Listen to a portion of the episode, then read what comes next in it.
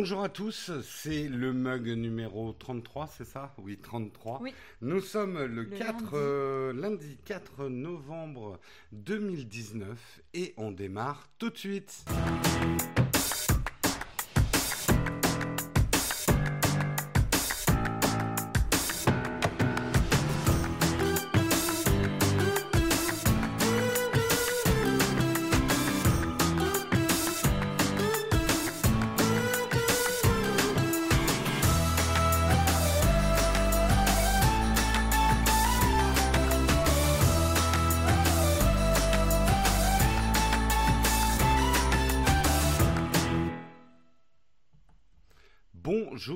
Tous. Bonjour, Marion. que vous avez passé un bon week-end. Et toi Marion, as-tu passé un bon week-end? Oui, Eh bien moi aussi, très bon week-end.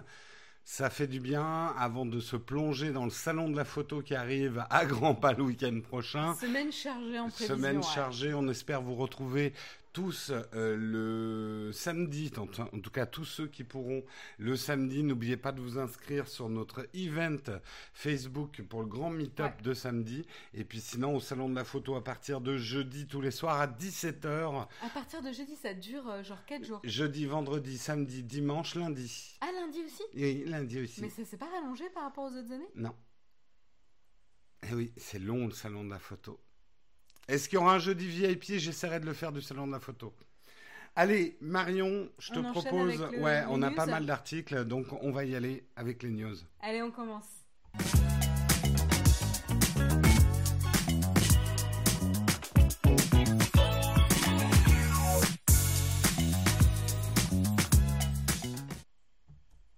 Et on commence euh, par euh, parler euh, voyage. Et non pas de la couleur de nos pulls qui est assortie, mais on n'a pas fait exprès. On s'est, on s'est pas coordonné. hein, non, ce c'est pas matin. du tout coordonné, hein, mais bon, effectivement, c'est un peu le- la team commandement dans, dans Star Trek.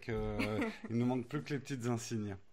Donc je disais on allait parler voyage mais surtout en fait divertissement, divertissement avec euh, évidemment la sortie d'Apple TV ce week-end. C'était Halloween, euh, c'était euh, le week-end du 1er novembre mais c'est également la sortie de l'Apple TV Plus, l'application et surtout la plateforme de service bah, de streaming euh, vidéo euh, d'Apple. Voilà, on l'attendait. Ben ça y est, c'est disponible. Donc vous avez dû avoir une application euh, qui s'est installée hein, sur votre iPhone, iPad euh, et même Alors, télé. Parce que alors, moi, elle s'est installée toute seule. Alors sur la télé, oui, mais sinon, c'est dans l'appli TV qui, a- qui Ah, existe depuis quelques années.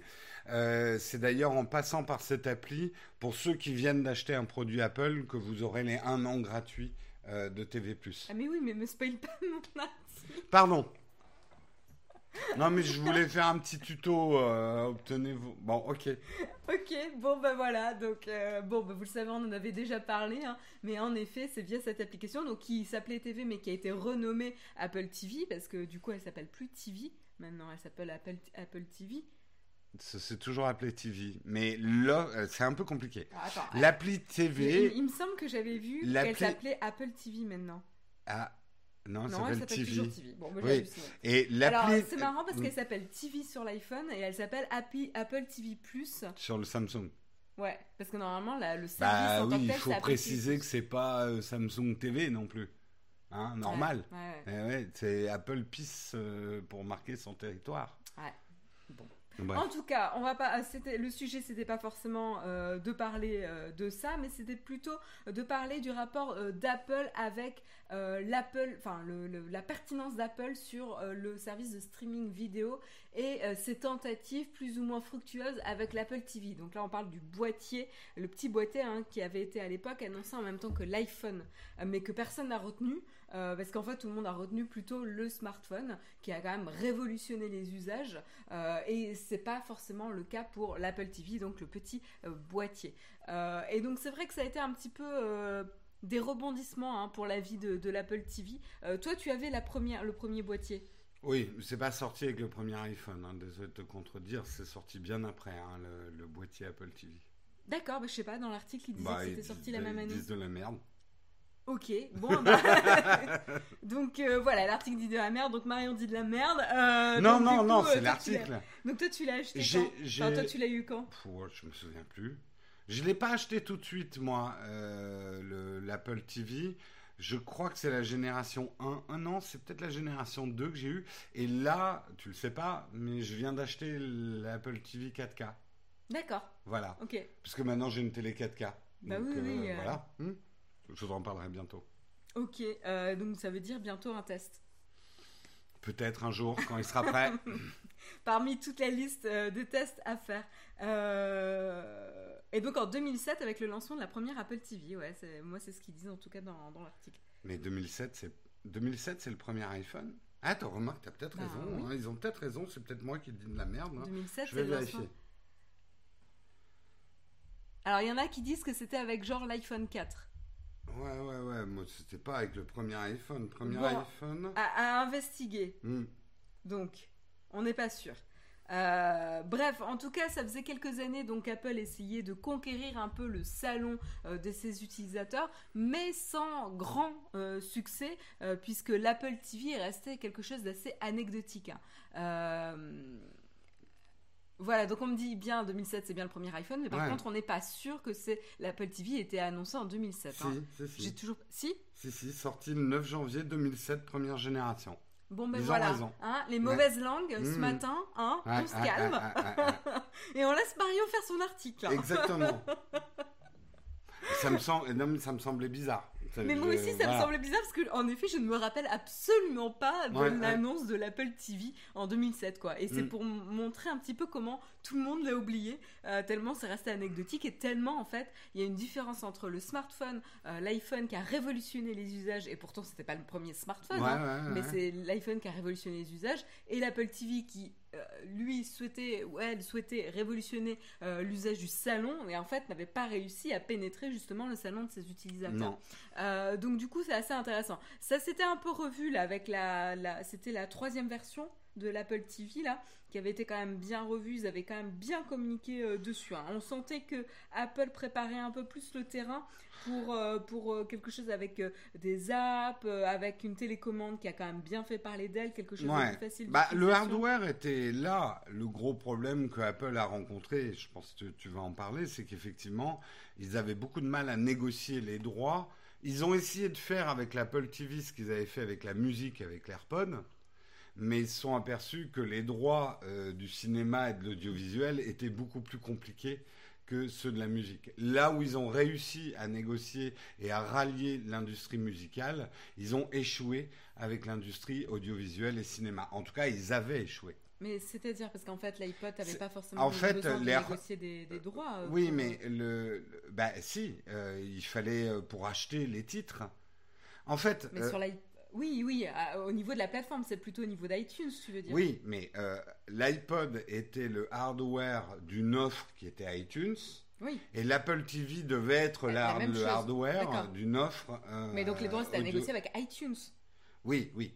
On est d'accord hmm. Ok, voilà. Donc, euh, du coup, euh, c'est intéressant. Et en effet, comme tu le dis, là où ils ont réussi avec l'iPod, ils se sont pris un mur euh, avec l'Apple TV, hein, clairement. là, ce qui est intéressant, c'est que, du coup, le, la guerre de, de, de, on va dire, de compte la, guerre en fait s'est déplacée du hardware, de la plateforme, c'est-à-dire est-ce qu'on va regarder sur, euh, sur un iPod, enfin, ouais, le device euh, sur lequel on va consommer, euh, donc de l'iPod, de la télé, etc., s'est déplacé de, ces devices de consommation au contenu en lui-même à consommer euh, ces dernières années. Puisque vous voyez, on voit cette guerre entre les différentes plateformes de diffusion de contenu du type Netflix, HBO, et donc maintenant Apple, Disney qui arrive, Canal ⁇ etc.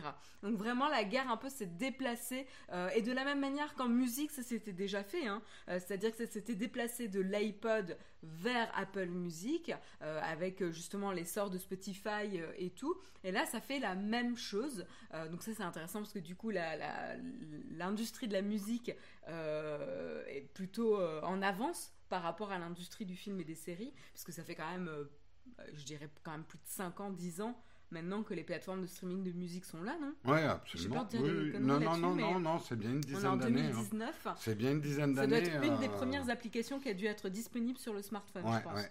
Euh, donc euh, aux environs peut-être de 10 ans. Et là, ça ne fait que arriver, donc on va dire depuis 3 ans à peu près, qu'on sent arriver un petit peu cette guerre euh, de streaming de contenu. Et là, c'est intéressant parce que c'est un article proposé par Mac Génération qui questionne un petit peu la légitimité et la pertinence d'Apple d'aller sur le terrain justement de la production de contenu. Euh, et donc c'est un peu étrange en disant, euh, alors il rappelle notamment que euh, Steve Jobs avait dit à son biographe qu'il avait trouvé un moyen de craquer l'entrée dans le salon de ses utilisateurs. Et l'article prend l'hypothèse que c'était certainement pas en proposant du contenu comme il souhaite le faire aujourd'hui. C'est quand même une hypothèse où ils essayent de se placer dans la tête de Steve Jobs. Moi, j'irai jamais dire que j'essaie de me placer dans la tête de Steve Jobs, mais bon, voilà, il y en a qui essayent de le faire. Euh, et, et du coup, en effet, il questionne c'est quoi la pertinence d'Apple euh, d'aller sur ce terrain? Bah, moi, je pense que la pertinence, elle est, elle est toute là, euh, juste parce que le marché y est, en fait. Le marché a Mm. évolué vers cette bataille de contenu. Bah, on reproche à Apple de pas innover, et pourtant là ils sont en train, enfin ils innovent pas, mais Apple est en train de complètement changer son business model en ce moment. On s'en aperçoit pas à moins de savoir lire entre les lignes. Ah, ça fait plusieurs Mais fois qu'on en parle. les derniers résultats financiers d'Apple étaient éloquents. Les chutes de les- l'iPhone n'arrête pas de chuter. euh, et pourtant, ils ont présenté des très bons résultats financiers. Preuve qu'ils sont en train de réussir. Et effectivement, Apple va se tourner vers les services. Et ces articles, je veux pas critiquer Mac Generation, mais ça a ce côté Apple fanboy, gardien du temple. J'ai les paroles sacrées de Steve Jobs. Et l'Apple d'aujourd'hui ne ressemble pas à l'Apple d'hier. C'est euh, un crime de lèse-majesté et tout. Laissez Apple tranquille. euh, Apple doit survivre comme n'importe quelle entreprise, aussi grosse soit-elle. Et je trouve que pour l'instant, Tim Cook est plutôt en train de prendre les bonnes décisions pour assurer l'avenir d'Apple dans les 10 ans à venir. Et l'avenir d'Apple ne passera pas par le hardware, ça c'est évident. Oui, oui, non, mais et puis ça fait quelques années qu'on en parle hein, euh, de, ce, changement. Et puis il y avait un gros, gros risque pour Apple, c'est d'être beaucoup trop dépendant de- des chiffres de l'iPhone, ce qui était le cas auparavant. Mm. Et surtout, donc avec cette chute. Et, et de toute façon, c'est ça, hein, quand euh, t'as- vous avez un, quelque chose qui vient perturber le marché avec l'iPhone, qui va révolutionner les usages, il va y avoir beaucoup d'innovations dans les premières années. C'est ce qui s'est passé. Rappelez-vous l'excitation des keynotes. Chaque année, on voulait changer d'iPhone parce qu'en fait, les changements d'une année à l'autre étaient tellement importants qu'on avait vraiment envie d'avoir le dernier iPhone. C'est plus du tout, du tout le cas aujourd'hui. Mm. Et c'est pas grave. C'est une évolution normale euh, de, de l'innovation sur ce, sur ce genre de choses. Mais du coup, c'est normal aussi qu'Apple change de stratégie et fasse évoluer sa stratégie. C'est Mm. pas juste euh, se trahir, euh, c'est être fonctionner comme une boîte en fait. Ouais, ouais, non, mais c'est ça, c'est s'adapter. Rapidement, parce que le temps s'écoule. Nous, on, comment s'est passé un petit peu notre, euh, notre lancement Apple TV euh, Manifestement, ça a été un peu chaotique. euh, le lancement, on va dire, technique d'Apple TV. Ouais, ouais, ouais, ça a été chaotique. Alors, je sais pas si le marché euh, européen était la priorité ou en tout cas euh, les, les, les, télés euh, Android étaient leur priorité. Mais c'est vrai que le premier soir, ou en tout cas la première journée, on n'a pas du tout réussi à lancer quoi que ce soit comme programme sur la télé. Alors, pour rappel, moi j'ai cette, cette télé là, ici. Une petite télé Samsung, euh, enfin pas si petite que ça, euh, une Samsung. euh, pas, pas immense, mais elle est bien. Bon, ça va, par rapport à ce que j'avais avant. Avant, j'avais un écran d'ordinateur, Oui, hein, juste pour vous donner vrai. une idée. Donc, pour moi, c'est une grande télé. Genre un 13 pouces. hein. sur mon iPad, on voyait la télé plus grande que sur Oh, l'écran de Mario. T'exagères, t'exagères. Euh, et donc, euh, du coup, pour moi, ça fait une grande télé. Et euh, en fait, c'est la première fois hein, qu'il faut quand même se, le- il faut quand même se le dire que Apple doit développer un nombre incalculable d'applications différentes pour pouvoir être disponible bah, sur les télés, notamment Samsung. Euh, à savoir que l'application euh, Apple TV n'est pas encore disponible pour Android, mais ne saurait tarder. Et donc c'est vrai que c'est un peu plus compliqué hein, pour eux que de juste développer pour leur propre écosystème. Euh, et c'est plus compliqué que pour Apple Music qui était disponible que pour iOS et Android. Là, il y a quand même plus de fragmentation sur le marché des télés. et donc clairement, bah, ça ne fonctionnait pas chez moi. et ça fonctionnait par contre sur les iPods et les, les iPads et les iPhones. Ouais, ouais, ouais. Non, mais je pense qu'ils ont eu des problèmes de serveur. ça marchait très bien hier. Je pense que mais les débuts ont été chaotiques. L'application est un peu bizarre, un peu un peu euh, comment dire, pas très peaufiné quoi. Ouais ouais, on sent que bah bon après c'est un lancement mondial comme ça d'une plateforme où effectivement quand même beaucoup de gens ont accès au contenu puisqu'il y a cette offre gratuite pour enfin gratuite. Cette offre pour ceux qui ont un device Apple acheté récemment, ça fait beaucoup de monde qui a essayé de se connecter samedi. On a monté le gain du micro hein, désolé, il était un peu bas. Donc ça va mieux. Mais on l'a pas changé euh, Si, si, je, pendant que tu parlais, j'ai monté le gain, je lisais la chatroom. Non, mais euh, je l'ai pas changé par rapport à mercredi C'est peut-être moi en bidouillant ce matin qui fait des conneries. Merci pour votre retour. Euh, on avance? Oui. On avance, on va parler de la BlizzCon, de la BlizzCon. Trois grosses annonces. Hein. Il y a eu d'autres annonces à la BlizzCon. Alors, vous savez, la, la BlizzCon, c'est la grosse conférence autour des jeux Blizzard, particulièrement attendue cette année, puisque Blizzard est en pleine polémique à cause des censures des messages pro-Hong Kong. Euh, ils ont présenté leurs excuses, hein, d'ailleurs, aux joueurs et aux joueuses. Et ils ont dévoilé, c'est la première annonce, un vrai Diablo 4, vrai Diablo 4. Euh, on, sait bien euh, de quoi je veux parler parce que l'année dernière, ils avaient des bouts puisqu'ils avaient annoncé un Diablo 4 plutôt sur, sur mobile. Là, c'est un vrai Diablo 4. Tu peux lancer le gameplay trailer pendant que j'en parle, effectivement.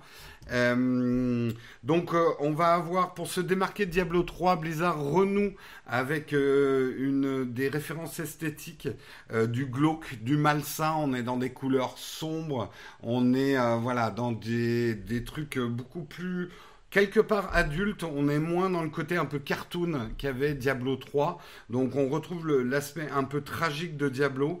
Euh, dans le gameplay, on sent qu'il va y avoir un monde beaucoup plus ouvert. Euh, vous le verrez, on va avancer un petit peu pour montrer le gameplay. Voilà. Euh, avec des balades en cheval, on pourra se balader un petit peu, un petit peu plus où on veut. Euh, également, il y aura du PVP pour que les joueurs puissent s'affronter dans des batailles sanglantes et non plus seulement dans des combats un peu anecdotiques de Diablo 3. Euh, pour l'instant, on n'a pas de date de sortie pour Diablo 4. Ça a l'air magnifique. J'ai bien envie d'y jouer. Voilà. C'est un petit peu, euh, un petit peu la classe. À noter pour les fans le retour du druide tant attendu. On enchaîne dans les annonces. Euh, il va y avoir une nouvelle extension pour World of Warcraft, le MMO qui n'arrête pas de, vivre. Euh, ça fait bien plus de 10 ans maintenant que World of Warcraft existe. La nouvelle extension s'appellera Shadowlands. alors tu peux lancer pas la cinématique la, dernière vidéo. La dernière vidéo, pour ceux qui nous voient en vidéo, voilà, celle-là. Euh, donc Shadowland, c'est la prochaine extension, elle sera disponible en 2020. Elle peut d'ores et déjà être, elle a 15, ça a 15 ans World of Warcraft, putain ça ne rajeunit pas. Euh, elle peut d'ores et déjà précommandée dès aujourd'hui un Shadowland. Euh, Shadowlands, oui, Ombre Terre en français. Euh, effectivement, je vais pas vous faire euh, tout le lore, mais en gros, il y a des histoires avec Sylvanas qui sera en la citadelle de la couronne de glace en Orfandre pour faire face à l'actuel roi Lich, Bolvar, Forda Dragon ça fait longtemps que j'ai pas joué à World of Warcraft. Enfin, si, euh, Sylvanas, je sais quand même qui c'est. Bref, euh, il y aura des nouvelles contrées avec Revendreth, avec une ambiance plutôt vampirique, Ardenweald qui est davantage féerique et Maldraxxus euh, qui n'est pas un médicament sous prescription, mais euh, un endroit où la corruption semble bien installée, et finalement Bastion, une région qui semble plutôt bien préservée. Les joueurs, les euh, joueuses auront naturellement de quoi faire progresser leur personnage de niveau. Pour l'instant, on n'a pas le niveau maximum que va donner cette extension. il y aura des nouvelles options de personnalisation des personnages et bien sûr des nouveaux raids, des nouvelles cartes, des nouvelles quêtes tout ce qu'on attend d'une bonne extension de World of Warcraft. Ça donne envie de s'y remettre, mais je résisterai encore. Ça fait quasiment 10 ans que je résiste à World of Warcraft après avoir passé 5 ans de ma vie. J'ai donné 5 ans de ma vie à ce MMO, mais ça reste toujours fun. Euh, c'est dingue quand même, un jeu qui a déjà 15 ans, quoi qui continue à avoir autant de joueurs. Il a un petit côté old school, hein, toujours. Hein. Ouais, mais je trouve quand même qu'il s'en sort bien au niveau graphisme. Il compense les, le, graphisme qui date d'il y a 15 ans, la 3D, avec, je sais que toi t'aimes pas la direction artistique de World of Warcraft, mais je trouve qu'il s'en sort plutôt pas mal, justement avec une direction artistique et un travail de modeling des personnages qui est quand même euh, assez extra. C'est sûr que je regardais quelqu'un jouer l'autre jour, l'animation des personnages ça a sacrément vieilli. Hein, euh. Bah c'est en fait ouais, je trouve qu'ils essayent de faire réaliste, mais en fait du coup c'est plus difficile. Ça a toujours été très cartoon World of Warcraft. Bah en fait, bah, je trouve justement pas ah, Parce que tu avais d'un mm. côté les jeux qui font le parti pris d'être très cartoon du type Dofus, et donc ça fait fluide, et donc tu, tu prends les raccourcis euh, graphiques d'animation qui marchent bien. Et là, en fait, tu as quand même des personnages assez euh, humains qui ressemblent plus un peu à Divinity dans cette volonté d'avoir un univers un peu plus réel, machin, mais, mais moins bien que Divinity. Et, et du coup, en fait, moi, mais après, voilà, j'ai jamais réussi à Divinity, on voit de plus loin, c'est facile. J'ai jamais. Bah ouais, mais après j'ai. Zoom une fois dans Divinity, tu vas voir ouais, je sais pas. J'ai ouais, jamais réussi à. Et la dernière annonce de cette BlizzCon, certainement ce qui m'excite le plus, parce que ça, c'est un jeu auquel je joue encore. Euh, et oui, je fais partie des gens qui jouent encore à Overwatch. Donc là, effectivement, tu. Alors, c'est une bande-annonce, hein, on voit pas du tout le gameplay, mais euh, Blizzard a donc officialisé le développement PVE euh, d'Overwatch 2. Donc, ça sera un jeu avec une grosse partie PVE. Donc, on pourra beaucoup plus jouer avec les personnages. Il y aura probablement des aventures, une évolution des différents personnages. Il y aura des nouveaux personnages par rapport à, euh, à Overwatch, mais aussi toute la galerie des anciens personnages. Donc vous pourrez euh, jouer en PVE avec euh, Tracer, avec May, avec Winston, avec avec Angel, c'est je sais plus son nom français. Enfin bref, avec Brigitte aussi. Mais mais la dimension, rassurez-vous, la dimension PVP n'est pas oubliée. On aura des nouvelles cartes de PVP, dont Toronto, Gothenburg, Monte Carlo, un nouveau mode de jeu push où il faudra escorter un robot qui pousse une très lourde charge jusqu'à la base ennemie. Et bien évidemment, ça c'était le truc qu'on attendait le plus. Euh, Overwatch 2 fonctionnera avec Overwatch 1. Il n'y aura pas un split entre Overwatch 1 et Overwatch 2. Le PVP restera unifié. Euh, donc le, le, multijoueur sera commun aux deux titres, inscrivant donc bel et bien Overwatch 2 dans l'aspect coopératif. Euh, mais il va y avoir quand même des changements, notamment dans le look des personnages. Alors, euh, le, est-ce que tu peux, on voit juste la bande-annonce avant que tu l'arrêtes. La bande-annonce se passe donc à Paris. Euh, donc, a priori, l'aventure de PVE commencera à Paris, un Paris qui a l'air bien démoli par des gros robots. Est-ce que Winston arrivera à sauver la Tour Eiffel? On le saura dans le prochain épisode. En tout cas, la bande-annonce, elle est super classe hein, si vous aimez Overwatch.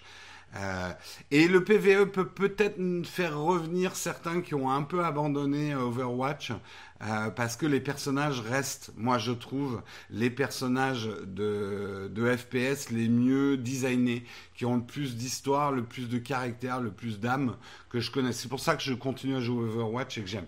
Juste un petit truc avant de terminer, est-ce que tu peux cliquer sur ce lien? Voilà. Hop. Et là, justement, ils vous ont mis un, système qui va permettre de regarder. Ouah, merde. Pardon. C'était l'article d'avant. Overwatch. Ah.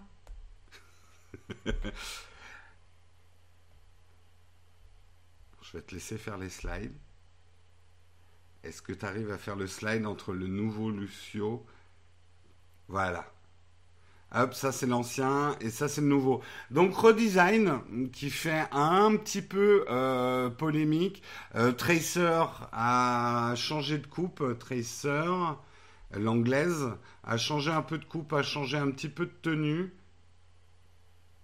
Voilà, ça c'est. Moi je préférais l'ancienne Tracer. hein, Elle a changé de coupe?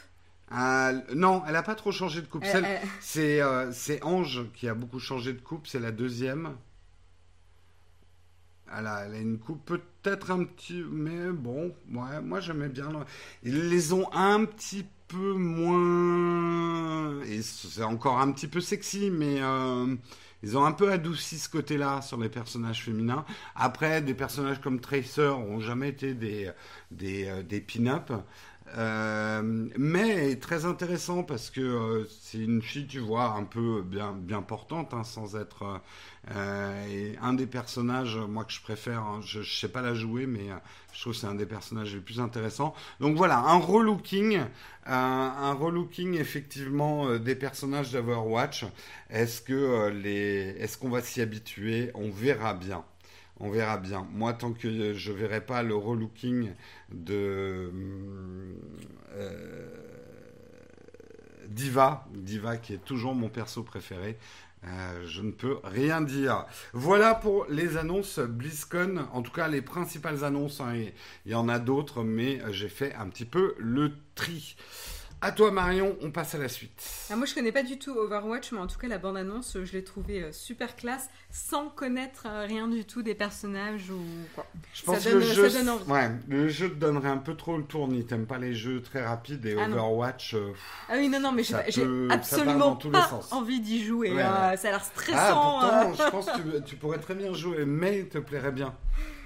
Bref, euh, donc on passe euh, en- après le divertissement entre le streaming et les jeux euh, vidéo, on enchaîne un peu avec la santé et l'annonce confirmée de Google qui rachète euh, Fitbit, hein, le fabricant euh, de montres connectées. Euh, et donc ça y est, c'est annoncé euh, donc pour le prix de 2,1 milliards de dollars, un beau prix. Hein, Ça quand- fait cher la montre. euh, parce que la, la, hum, valorisation boursière à l'origine c'était 1,7 milliard aux alentours il me semble. Euh, et le rachat s'est fait à 2,1 donc euh, joli un joli coup. Euh, voilà, ça, durait depuis quelques temps. hein. On savait que Fitbit était un petit peu euh, en galère, euh, même s'ils avaient essayé de se réorienter vers euh, des applications plus professionnelles, vraiment dédiées à la santé pour leurs montres connectées. Mais c'est vrai qu'avec l'arrivée sur le marché d'Apple et ses Apple Watch, ils ont un peu décimé le, le marché des montres connectées. Il faut quand même le dire. On avait beau avoir des doutes. Il y avait eu quand même au lancement de l'Apple Watch des gros gros doutes sur le succès et l'adoption euh, de l'Apple Watch et euh, il faut bien euh, l'avouer que le succès est là, est au rendez-vous et ils ont quand même bien assommé la concurrence. Ouais, ouais, et je pense que ce Noël, l'Apple Watch et l'iPad d'ailleurs vont très bien se vendre. Mm. Euh, Ouais, bon, on aura des chiffres On en aura des chiffres, ouais, ouais.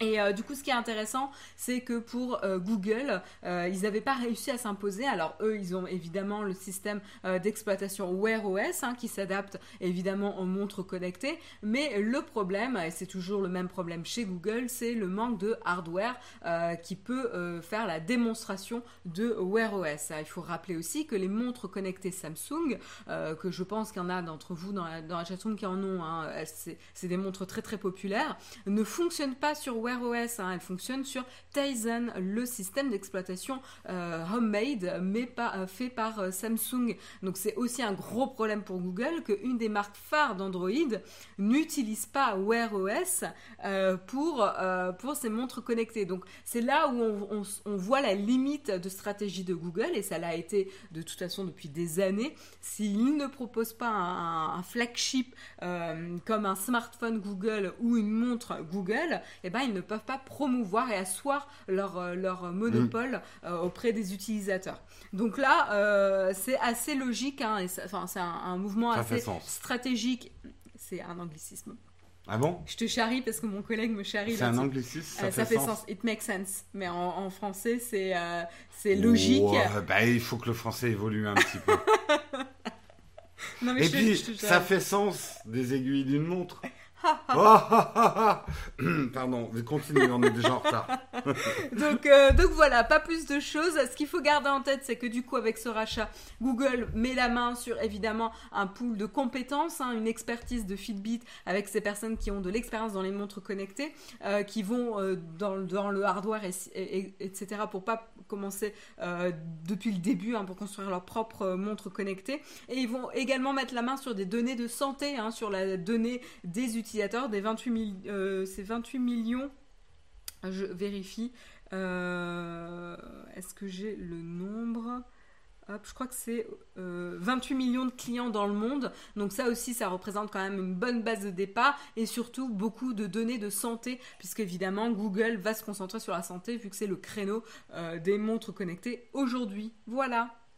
Eh bien, écoute, très bien. En tout cas, on sent que le marché de la montre connectée, qu'on donnait comme mort il y a deux ans, euh, eh ben, en, en fait, euh, ça marche. Ouais. Et, et je pense que c'est un marché assez florissant. Pour racheter 2 milliards une boîte, c'est que tu te dis quand même que tu vas en vendre derrière. On va passer à Microsoft. Micro- Microsoft qui lance une nouvelle application pour Android où vous aurez carrément tout dedans, puisque Word, Excel, PowerPoint en une seule application. Oula. Donc, eh oui. Ça, sent les, la- ça, les- ça sent les idées de Microsoft à la con. tu, tu viens de flinguer tout espoir d'avoir un jour Microsoft en sponsor, là, Marion. Bravo, hein. Ah non, mais les finances de la chaîne te remercient pas, là. non mais à chaque fois ils Alors, de euh, proposer. je, je m'imagine en réunion chez Microsoft. Oui, alors c'est très bien là votre présentation, mais est-ce que vous vous souvenez le lundi 4 septembre euh, 4 novembre novembre. 2019, euh, votre collègue qui a dit qu'on avait que des idées à la con. Euh, bon, bref. Euh, Bref, ils ont euh, publié sur le Play Store une nouvelle application qui s'intitule sobrement Microsoft Office Word, Excel, PowerPoint et plus. Je suis d'accord, c'est un peu déjà un nom à la con. C'est quoi. une blague. Non, non, c'est pas une blague. Euh, vous pourrez donc créer, éditer des documents Word, Excel et PowerPoint depuis le smartphone. Et l'application intègre aussi les capacités de Office Lens pour scanner tes documents, tes tableaux blancs ou encore de simples codes Q- euh, QR. C'est pas une si mauvaise idée que ça. Un accès euh, global. Moi, c'est ce que j'aimerais, par exemple, que Google fasse. Ça m'énerve que les applis Google euh, sur mon iPad, elles soient séparées. J'aimerais un accès à Google Office, en fait. Et je trouve qu'un accès unifié à Office, c'est tes mauvaises langues. C'est pas une si mauvaise idée que ça. Non mais je, je suis, je suis d'accord. Euh, on en a marre de sauter d'une application à l'autre de toute façon. hein. C'est quelque chose qui était déjà venu. On a vu les Ouais. extensions dans iMessage qui montrent bien qu'on en a marre de sauter euh, d'une app à l'autre. Mais, euh, mais euh, il faut aussi maintenir. hein. Quand tu mets tout, tout dans un même truc, ça devient un monstre aussi. Oui. Mm. Et, euh, et c'est juste ça dont j'ai un peu peur. Et, et généralement, Microsoft sont experts de tout mettre dans un truc et il n'y a plus rien qui fonctionne, ou il n'y a plus rien qui est logique. C'est pas faux. Les usines à gaz, ils connaissent bien chez Voilà. Microsoft. On est d'accord. Euh, Euh, je profite, je fais une toute petite parenthèse. J'ai eu l'info qui est tombée sur mes, nos télestri- téléscripteurs. Tellement c'est vieux, j'arrive même plus à le dire. Hein, on a des trucs qui font ta et on a des petites bandelettes. Euh, effectivement, euh, Photoshop pour iPad vient de sortir. Je viens de le télécharger. Et il était en bêta, c'est vrai qu'on en avait Il parlé. est, il est en bêta, mais euh, je vous prouve qu'il marche. Voilà une de mes photos du Vietnam où j'ai fait un gribouillis dessus. Alors, les fonctionnalités sont limitées hein, pour l'instant, mais en tout cas, ça marche. Vous y aurez accès. Il y a un mois gratuit d'essai si vous voulez l'essayer. Voilà, c'était ma petite. euh, on va dire que j'ai condensé euh, des news applications. À toi, Marion. On enchaîne, on enchaîne euh, cette fois-ci du côté euh, de la location avec Airbnb. Alors vous en avez peut-être entendu parler, malheureusement il y a eu un drame qui s'est déroulé euh, la soirée du 31 octobre, hein, la soirée d'Halloween aux États-Unis. Ça s'est passé en Californie. Une personne qui avait loué du coup une maison en Californie pour, y rester avait justement loué normalement officiellement pour y rester avec de la famille, avait finalement organisé une soirée, une soirée non autorisée, hein, puisque dans les termes et conditions d'utilisation de la plateforme et de ce logement spécifiquement, il était interdit de faire des soirées. Ben là, ils l'ont fait. il y a eu plus de 100 personnes qui étaient présentes à cette soirée, alors que normalement uniquement 13 personnes étaient autorisées à occuper le logement. Et euh, il y a eu une fusillade qui s'est déroulée, euh, qui a résulté dans 5 morts, 5 euh, morts lors de cette soirée d'Halloween. Évidemment, donc le drame est, affreux, hein, ça s'est déroulé près de San Francisco. Euh, il y a eu euh, vraiment euh, voilà, des témoignages sur le voisinage, etc., qui a juste vu, dès les premiers coups de feu, plein de personnes en panique essayer de sortir et, courir un peu pour, sauver leur vie. On n'a pas plus de détails sur l'affaire en tant que telle, donc je ne vais pas m'éterniser parce que c'est pas forcément le sujet qu'on souhaite traiter dans le mug. Mais par contre, ce qui est intéressant, c'est de voir un peu la réaction d'Airbnb sur ce sujet. Ça fait de nombreuses années que les loueurs euh, les personnes qui mettent en location leur logement euh, ou leur propriété sur Airbnb se plaignent euh, du service et de l'accompagnement d'Airbnb sur le non-respect de ces, de ces consignes de sécurité, de ne pas organiser de soirée.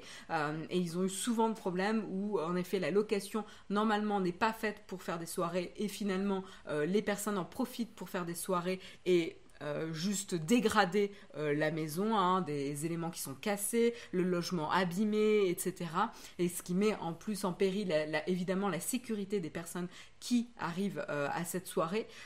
et donc là, cet événement met en lumière un petit peu le manque de réactivité d'Airbnb. Alors là où ils l'ont bien joué, c'est que le CEO s'est exprimé sur Twitter. Hein. Ok, merci Twitter. Euh, j'ai Twitter qui m'a juste. Euh, bah oui, là, il t'a bypassé. Ah ouais, là, il, il a pas voulu, là.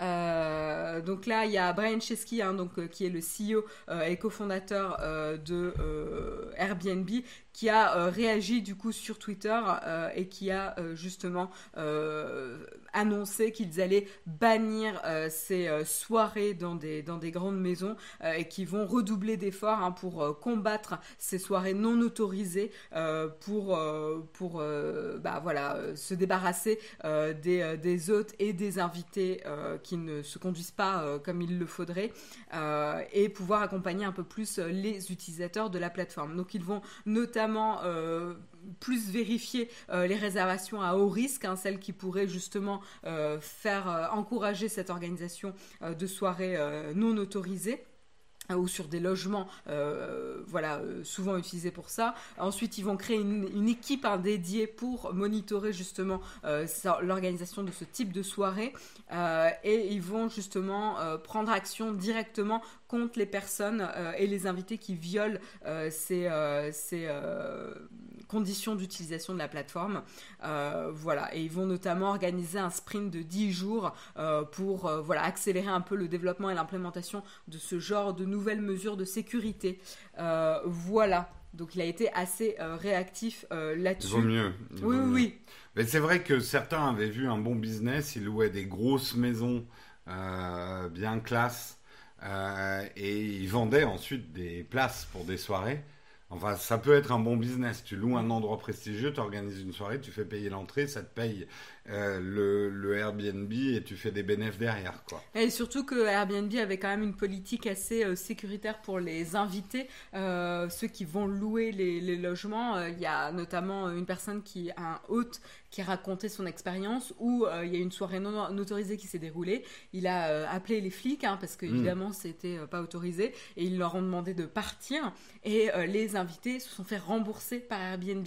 Ouais, ouais, ouais, non, bah, ils essayent de pas faire de vagues. Hein. Oui, oui, oui. C'est vraiment pas du SAV, mais c'est un peu euh, de la gestion de, de, de, gestion de crise. De gestion de crise. Euh, Airbnb. Euh, enfin bref, on va pas revenir sur tout ce business-là. On va parler d'Elon Musk. Ça faisait longtemps, Elon Musk et Twitter. On, ça faisait longtemps qu'on n'avait pas parlé. Eh bien, il a tweeté qu'il ne tweeterait plus. Ah, je pense que les investisseurs doivent être contents. Bah oui, mais est-ce qu'il va se tenir sa parole? On n'en sait rien.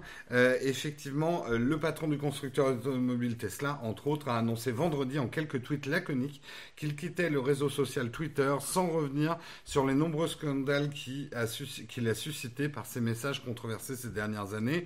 On se souvient effectivement de ses déclarations un peu trompeuses hein, sur Twitter euh, qui ont fait osciller le cours de la bourse de Tesla, ce qui n'a pas du tout plu d'ailleurs euh, au marché financier euh, avec lesquels il avait dû passer un accord en, disant, euh, enfin, on lui avait fait dire, bah, tes tweets maintenant tu les fais vérifier par une équipe avant qu'ils sortent. Il s'était pas tellement exécuté hein, là-dessus. Il avait continué. Il est poursuivi en diffamation par un spéléologue britannique qui l'avait qualifié de pédophile sur Twitter. On se souvient de l'histoire du sauvetage des enfants dans une grotte où il s'était fait critiquer par un spéléologue qui avait dit que son sous-marin qu'il avait essayé de construire euh, allait pas marcher ou et du Attends, non, le spéléologue était sur place en train de travailler. Oui, et Elon Musk avait critiqué les équipes sur place en disant non mais moi je vais faire mieux. Ouais. Et derrière, il l'avait euh, carrément traité de pédophile, quoi, euh, parce que euh, la contradiction l'avait un petit peu énervé. Ce pourquoi il s'est fait condamner. Hein. donc, on peut le dire, hein, Twitter est assez toxique pour Elon Musk, qui a tendance lui-même à être assez toxique, on va dire, sur Twitter. Ça serait peut-être pas une mauvaise idée là qu'il lâche un petit peu Twitter. Le truc, c'est que moi, si je lis son dernier message, il dit going off offline. Ça peut aussi dire, les gars, je vais me faire un café, je reviens. Hein. Euh, donc euh, ou hold my beer. Euh, donc je serais pas surpris, ça serait pas la première fois qu'ils reviennent quand même. je pense que ça le démange. Ça le démange. Elon Musk est un petit peu comme Donald Trump. le rapport à, Twitter, on sent qu'ils ont trouvé un espèce de d'exutoire suprême. Euh, bon, ça n'a pas toujours des très bonnes conséquences. Ouais. Et puis on va prendre des nouvelles aussi de Microsoft Edge. Microsoft Edge qui vous dévoile son nouveau logo. Alors, est-ce que ça vous rappelle quelque chose? Mais oui, ça rappelle un tout petit peu un autre navigateur. Oh, oh, la vache Bon, après le dégradé, ça appartient à personne. Le rond non plus. Mais quand même, il y a le côté spirale là. Euh, Donc là, il s'agit de deux logos pour deux navigateurs qui sont différents, hein, euh, je précise, de sociétés concurrentes. Ouais. Donc Microsoft ne sait plus comment faire pour encourager l'adoption de son navigateur Microsoft Edge, hein, qui est détesté, qui est détesté de nombreuses par de nombreuses personnes. Écoute, il est pas si mal, mais vraiment, moi, j'utilise sous la contrainte. On est en mode ah, troll de Microsoft aujourd'hui. Moi, pour, hein. pour, être honnête, Edge, le seul moment où je l'ouvre, c'est quand je suis sur mon Shadow PC, sur lequel j'ai installé aucun navigateur. Donc j'utilise Edge par défaut. C'est vraiment pour faire une recherche de base. Quoi. Tu sais qu'une des premières choses que j'ai installé sur le Shadow PC, c'est un autre navigateur que Microsoft Edge. donc, euh, donc voilà, euh, on est, on méchant, mais bon là c'est quand même un petit peu abusé euh, de. déjà ça ressemble à un logo pris dans un, une banque de logos hein, à 5 euros. donc voilà, ce genre de, logo je l'ai déjà vu genre il y a 10, 5 ans, parce que j'ai commencé à, bosser il y a plus de 10 ans, mais voilà, je pense que ce genre de, voilà, de, logo est déjà existant. Et en plus, là, c'est quand même, c'est un peu, un peu triste pour euh, Microsoft Edge, d'en arriver à ce point-là. Donc euh, je vais pas, euh, je vais pas m'étendre plus. Ils n'ont qu'à le rendre plus rapide avec une interface plus smart, nous disent Eltronic dans la chatroom. ils n'ont pas copié Microsoft, c'est trop intègre pour ça. Le tutoriel dit Edge me sert à installer Firefox. C'est exactement, c'est exactement pour ça que j'ai utilisé Microsoft Edge. c'est tellement ça, quoi. voilà, on, est, on, enchaîne on avec. Est euh, horrible, on est horrible. Microsoft, on vous aime quand même, des bisous. Il y a des hein matins comme ça, ça passe pas.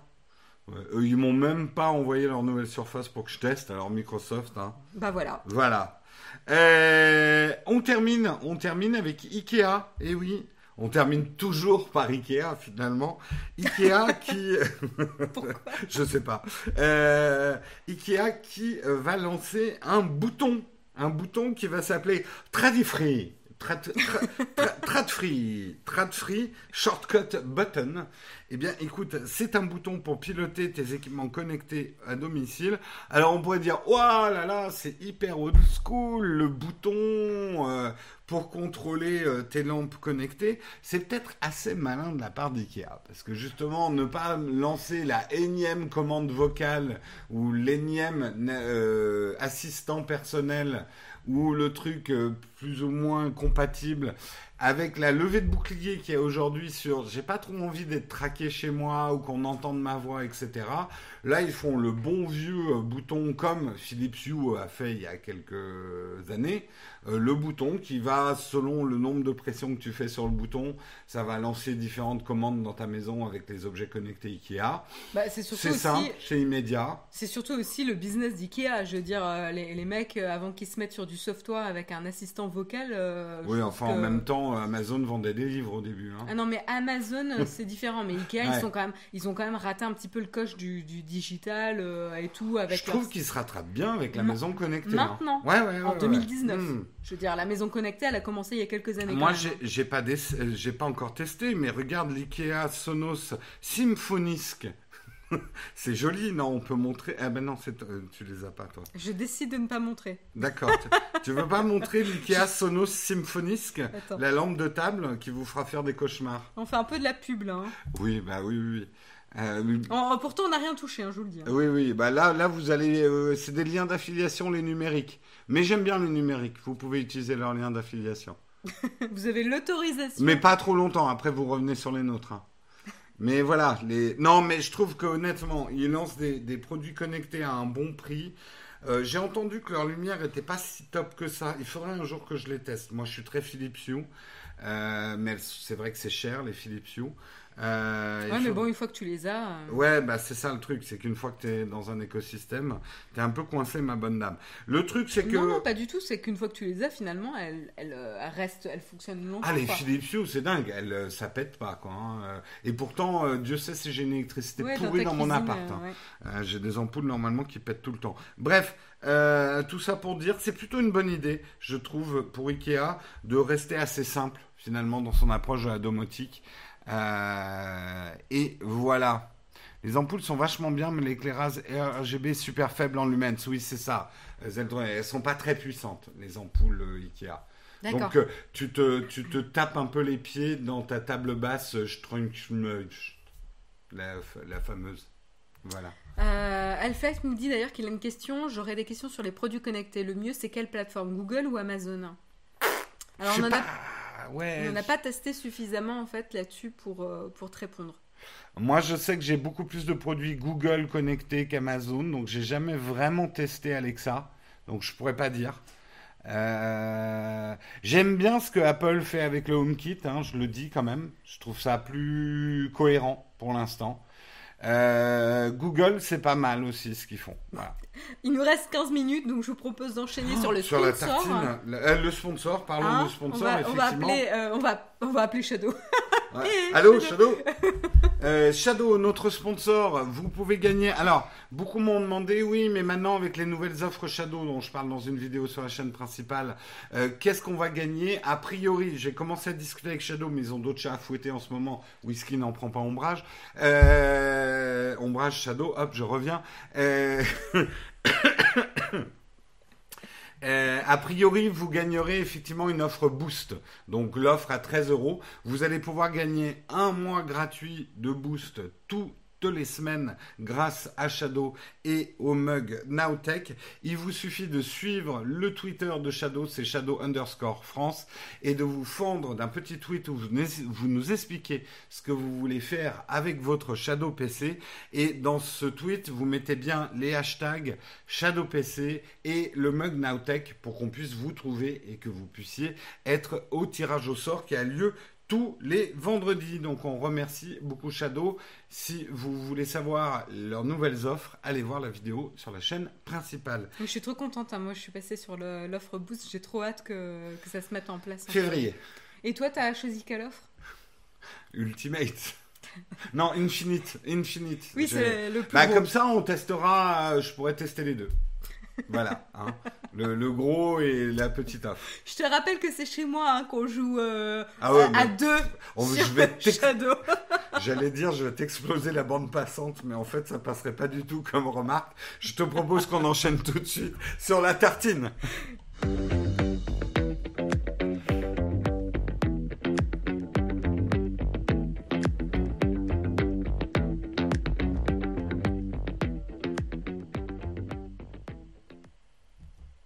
Alors, c'est pas du tout la tartine de Marion, hein, c'est la tartine de Jérôme, mais euh, bah, quand on est chez Marion, c'est toujours un peu la tartine de Marion. Un article qui m'a semblé intéressant ce matin. Euh, on va en parler rapidement parce qu'on a très peu de temps pour faire cette tartine, mais c'est un article que je vous conseille de lire. Il est en anglais. Euh, c'est un article de chez qui, et bien sûr, il ne charge pas. Bref, c'est un article qui parle de Qu'est-ce que euh, les, les fabricants de ce faux blographeur de faux de faux blographeurs. The Psychology of Creative Photography. Waouh, donc c'est un truc cérébral. Hein. Et justement, il se pose la question, tiens, laisse-moi afficher, euh, il se pose la question, qu'est-ce que les fabricants d'appareils photo devraient faire pour éviter l'hémorragie? L'hémorragie, c'est quoi? On en reparlera lors du salon de la photo, je pense. C'est que aujourd'hui, les smartphones qui avaient commencé à grignoter la photo depuis pas mal de temps, sont en train de monter dans la gamme photo. Ils ont commencé à grignoter les compacts de touristes, les compacts pas chers, on n'en trouve quasiment pas. Euh, il y en a très peu qui se vendent. là, quand on voit les derniers smartphones, notamment les hauts de gamme, j'ai envie de dire même les compacts experts commencent à vraiment être grignotés. Et même les appareils à objectifs interchangeables maintenant que les appareils en trois objectifs. En tout cas, les appareils pour débutants. Un débutant aujourd'hui, et je le dis sincèrement, ferait mieux de débuter avec un smartphone qu'avec un appareil photo qui va être laborieux dans son interface et qui risque de le dégoûter de la photo. On peut très bien commencer à avoir des plaisirs photos avec un smartphone prendre le cadrage, la composition et euh, le, cadrage, la composition et le choix du sujet. Euh, et on peut trouver quand même, je ne vous parle pas des smartphones à 1000 euros, mais il y a déjà des très bonnes caméras aujourd'hui sur des smartphones entre 500 et 800 euros. Et en plus, ils font smartphone. Et c'est ça que pose le débat. Euh, cet article, c'est qu'il dit les caméras aujourd'hui, elles sont horribles à utiliser en termes d'interface par rapport à un smartphone. Mais c'est ça qui est intéressant, c'est que, on, voit un petit peu le changement de paradigme ah où finalement les appareils photo c'était tout ce qui était hardware qui comptait, l'objet en tant que tel, euh, la qualité du matériel, et qu'en fait Apple, Google, euh, etc. nous prouvent que finalement le software euh, est capable aussi de changer ah, l'usage.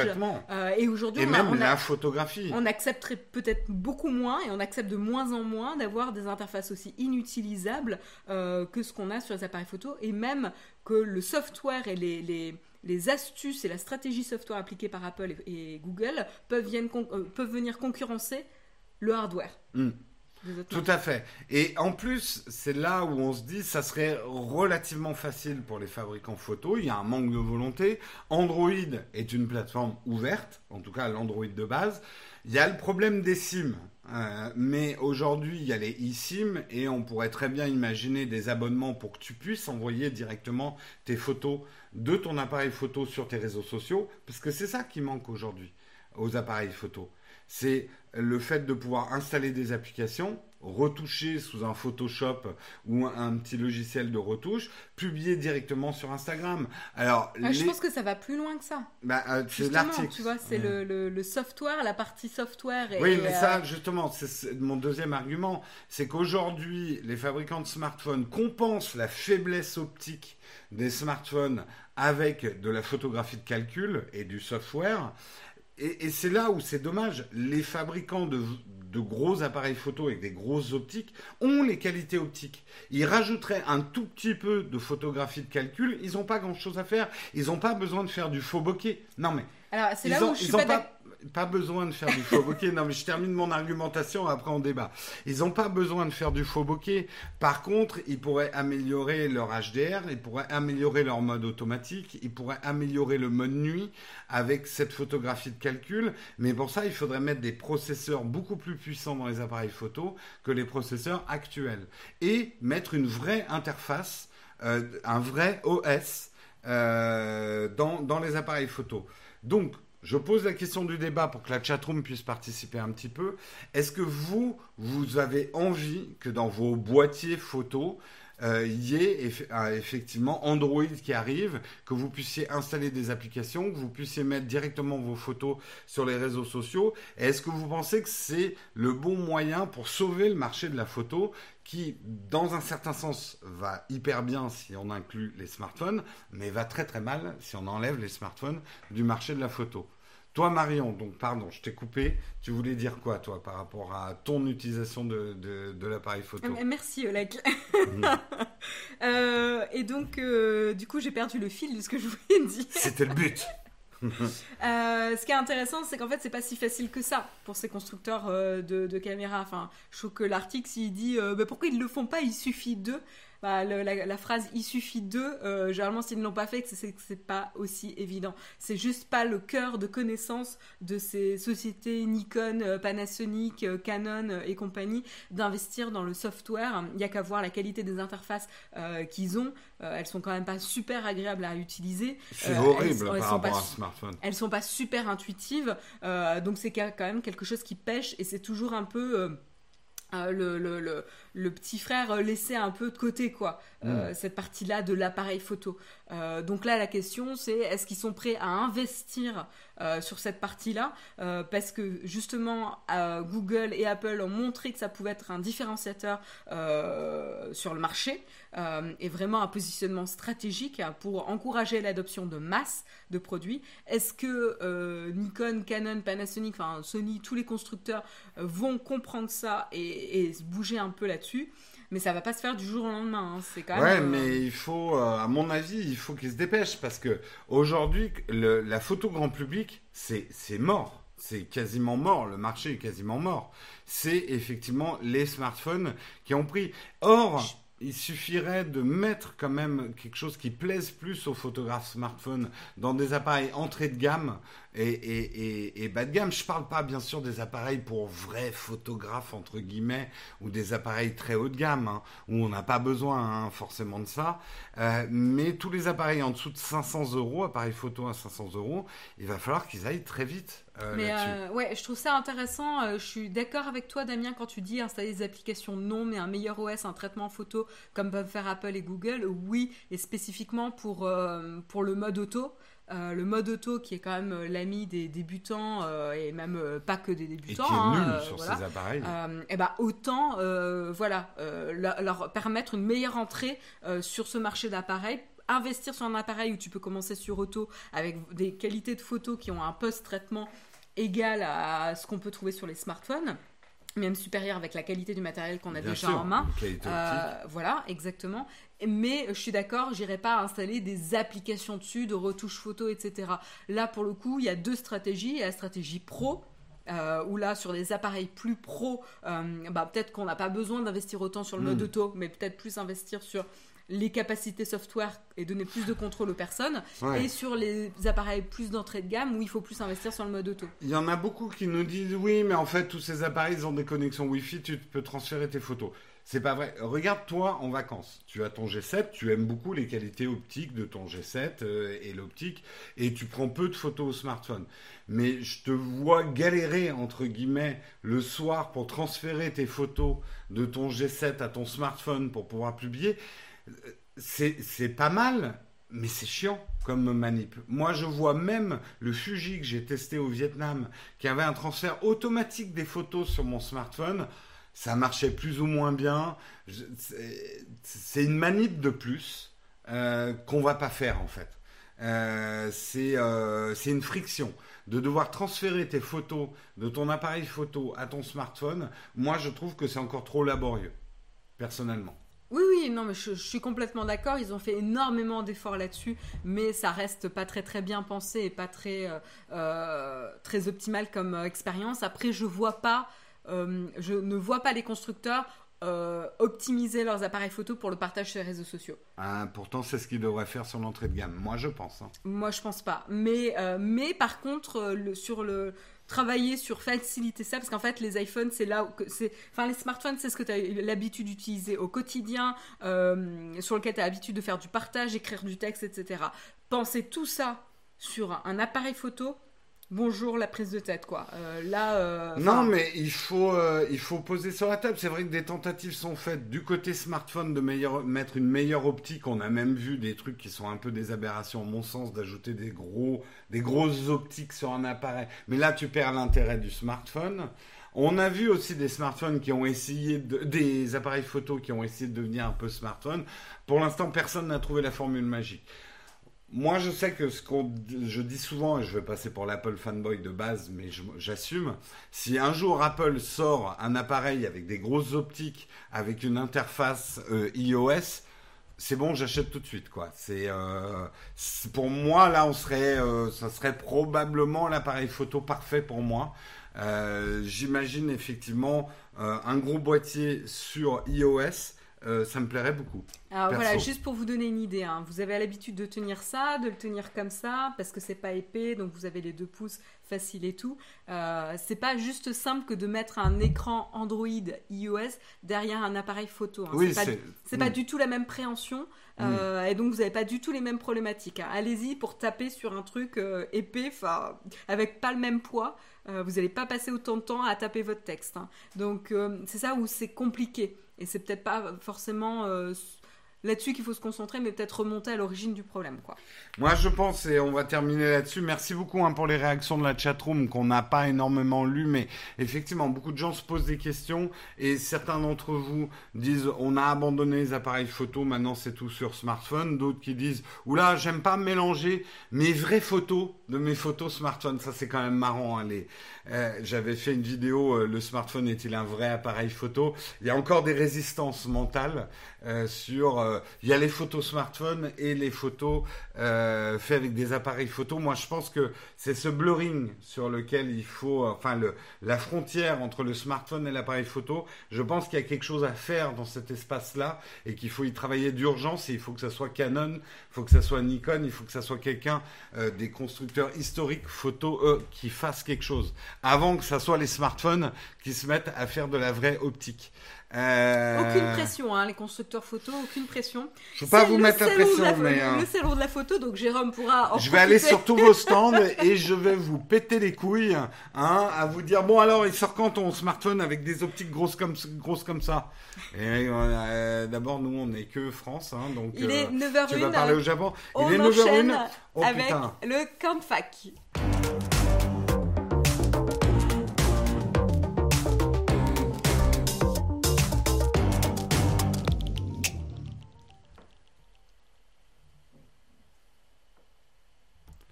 C'est intense ce matin, mais on avait des sujets intenses à On est traiter. super en retard. On va faire un cornfac mitraillette.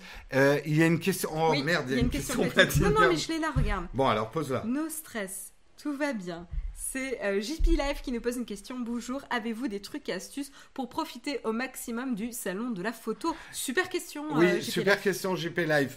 Alors, le samedi et le dimanche, c'est pas du tout le même type de salon que le jeudi, vendredi et lundi. Même si lundi, ça risque d'être férié, donc il risque d'y avoir plus de monde.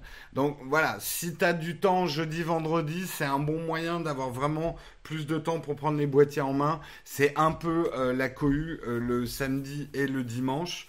Euh, Sinon, bah, tout dépend ce qui t'intéresse en photo. Euh, Profitez-en bien évidemment le matin tôt et entre midi et deux. Surtout si vous avez euh, envie de prendre des appareils photo en main. Il y a moins de monde sur les stands à ce moment-là.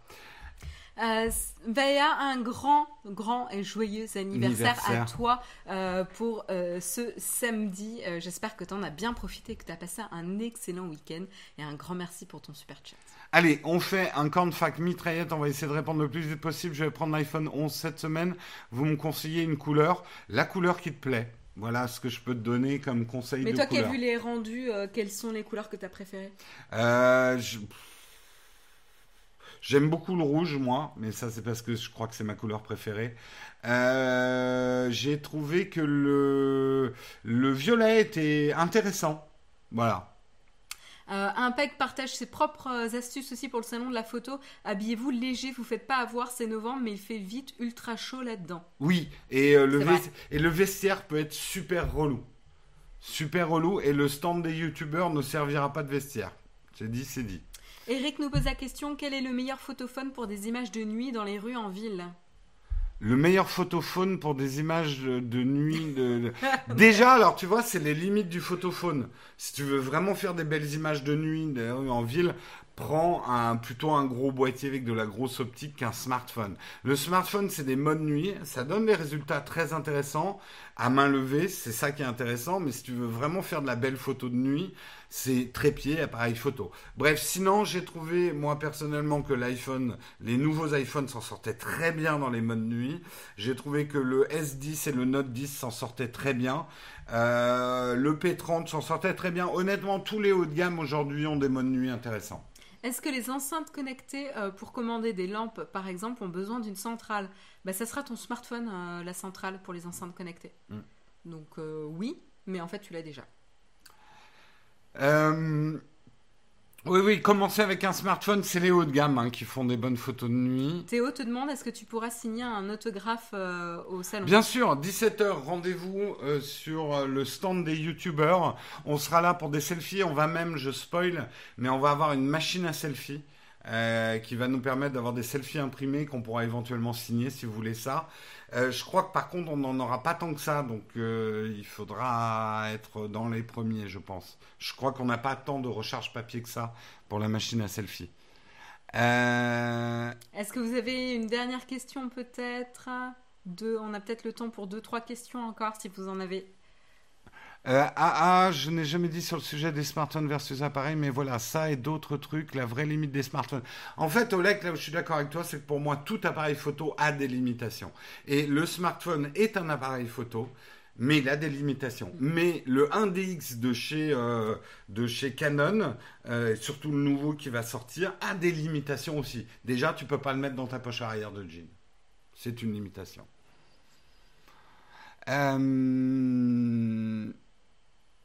De bonnes photos de nuit automatiques, il faut préciser. D'accord. Alors pour faire des bonnes photos de nuit automatiques, effectivement, les smartphones, c'est imbattable. C'est plus compliqué de faire des bonnes photos de nuit avec un appareil photo, mais elles seront meilleures. Niveau stabilisation entre le S10 et l'iPhone 11, quel est le mieux? Moi, je, je pense quand même que c'est l'iPhone 11. Ne serait-ce que parce que sur des modes vidéo un peu extrêmes, type la 4K 60 images secondes, l'iPhone est le seul à vraiment stabiliser. Si mes souvenirs sont bons, le S10, il n'y arrive pas, ou alors il est limité à 5 minutes, je sais plus. Mais euh, le- les fonctions vidéo sur le S10 sont moins évoluées que sur l'iPhone. Alors peut-être qu'il y a eu des mises à jour que j'ai pas suivies, mais quand même. Alors on termine peut-être avec cette question. Yumar qui vient d'arriver nous demande euh, est-ce que tu vas aller au salon de la photo et si oui, comment on fait pour te retrouver et quand? Alors, le salon de la photo, c'est de ce jeudi jusqu'à lundi. Euh, Toi tu y es quand? Quel jour? le- J'y suis tous les jours à 17h sur le stand des youtubeurs pour venir me voir. Ne venez pas me voir le reste de la journée, même si vous me croisez, je serai en train de bosser. Donc je risque pas de vous, je vous rembarrerai jamais, mais j'aurai pas le temps de discuter avec vous. On est en train de bosser pendant la journée. Donc 17h, je sais qu'il y a une personne qui m'a dit 17h c'est chiant parce que nous on vient de province et on sera dans le train à 17h. J'en suis désolé. Moi le problème c'est que je peux pas interrompre ma journée de travail non plus. Euh, donc, les meet-ups, c'est 17h sur le stand des youtubeurs. On fait un grand rendez-vous, effectivement, le samedi aussi. Après, dans la soirée, à 8h, on se retrouve dans un bar. Toutes les informations sont dans, l'avant, euh, dans la dernière vidéo ou l'avant-dernière vidéo que j'ai mis sur la chaîne principale. Vous allez sur Facebook. hein. On a fait Voilà. l'événement sur Facebook, vous embêtez pas. Euh, et utilisez-vous plusieurs clouds? Et si oui, lesquels? Moi j'utilise Dropbox, Google euh, et Box. Et toi? Que- Qu'est-ce que j'utilise comme quoi? Comme cloud. Et, et Apple aussi. Euh, iCloud, Google. Euh, je vais abandonner Dropbox parce que leur fonction, euh, le truc gratuit il marche plus très bien. Enfin, il, euh, voilà. il et, et c'est tout. Euh, J'essaye de limiter à, effectivement à iCloud et euh, à Google. Oleg qui dit il est facile à repérer, il est accompagné d'une Karina harnachée de pied en cap, la pauvre. Oui, on aura un Hugo harnaché aussi. Hein. Euh, et est-ce que vous avez regardé une série Apple TV Eh ben oui, et on vous en parlera peut-être bientôt. Là-dessus. Mercredi? T'en parles mercredi? Bah non, parce que ça sera. Je vais parler d'une autre série ou d'un autre truc. Ah d'accord. Euh, sur ce, moi je vous retrouve mercredi. Je vous remercie de nous avoir suivis durant cette émission. On vous souhaite un excellent début de semaine et à bientôt. Et moi, demain. Ciao tout le monde, bonne journée.